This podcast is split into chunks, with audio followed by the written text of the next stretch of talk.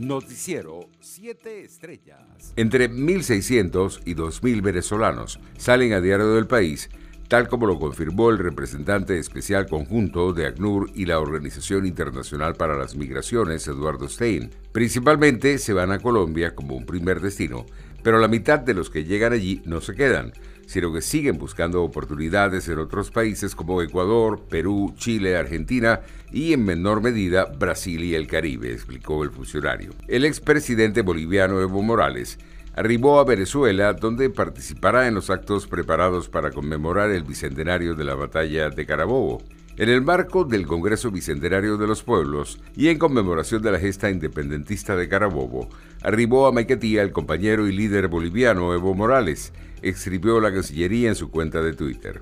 El senador norteamericano Rex Scott recibió este miércoles 23 de junio a la delegación venezolana que se encuentra en Estados Unidos con el fin de presentar el llamado Acuerdo de Salvación Nacional presentado hace semanas por Juan Guaidó. Como parte de la delegación, el dirigente de Voluntad Popular, Carlos Vecchio, agradeció al senador Scott por el apoyo que ha brindado a la causa que representan y por la política que impulsa respecto al envío de vacunas a Venezuela por parte de Estados Unidos para detener el avance de la pandemia en el país. Internacionales. Las víctimas de los secuestros de la desmovilizada guerrilla de las FARC expresaron este miércoles sentimientos encontrados durante un encuentro a instancias de la Comisión de la Verdad con sus victimarios en Bogotá, al que fue invitada Ingrid Betancourt, quien estuvo en poder de ese grupo años. El valor de este encuentro reside en que quienes actuaron como señores de la guerra y quienes lo padecimos, los levantamos al unísono ante Colombia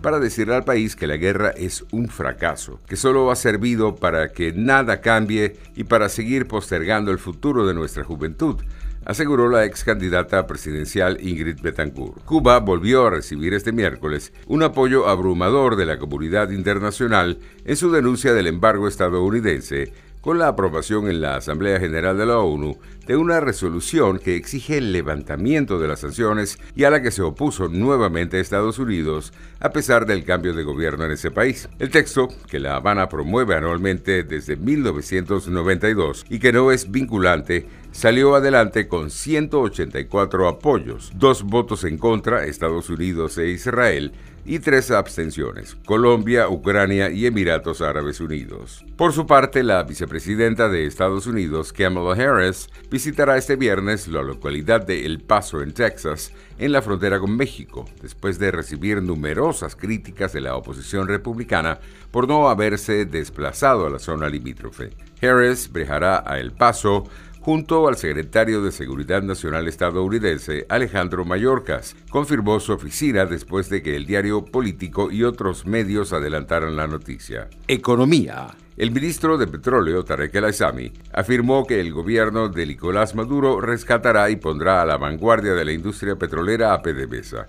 En video difundido en redes sociales, el Aizami aseguró que llegó la hora de la Venezuela potencia. En otras informaciones, el gigante estadounidense del software Microsoft renovará este jueves su popular sistema operativo para ordenadores Windows con una versión que incluirá los mayores cambios de la última década que los medios especializados adelantaron que será bautizada como Windows 11. La empresa de Redmond, estado de Washington en Estados Unidos, presentará la última actualización de este histórico software. Windows tiene ya 35 años. A las 11 de la mañana de la costa este de Estados Unidos, en un evento digital que lleva por nombre What's Next for Windows, que es lo próximo para Windows. Deportes. La Vinotinto retomó los entrenamientos para los próximos encuentros de la Copa América con siete de sus jugadores recuperados del COVID-19. El entrenador José Peseiro recuperó a todos los contagiados que permanecían en la concentración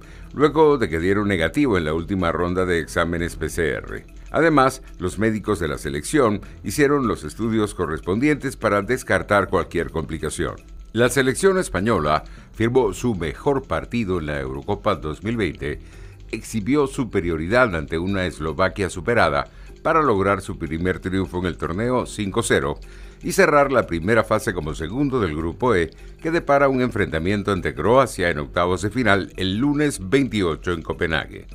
Noticiero 7 Estrellas.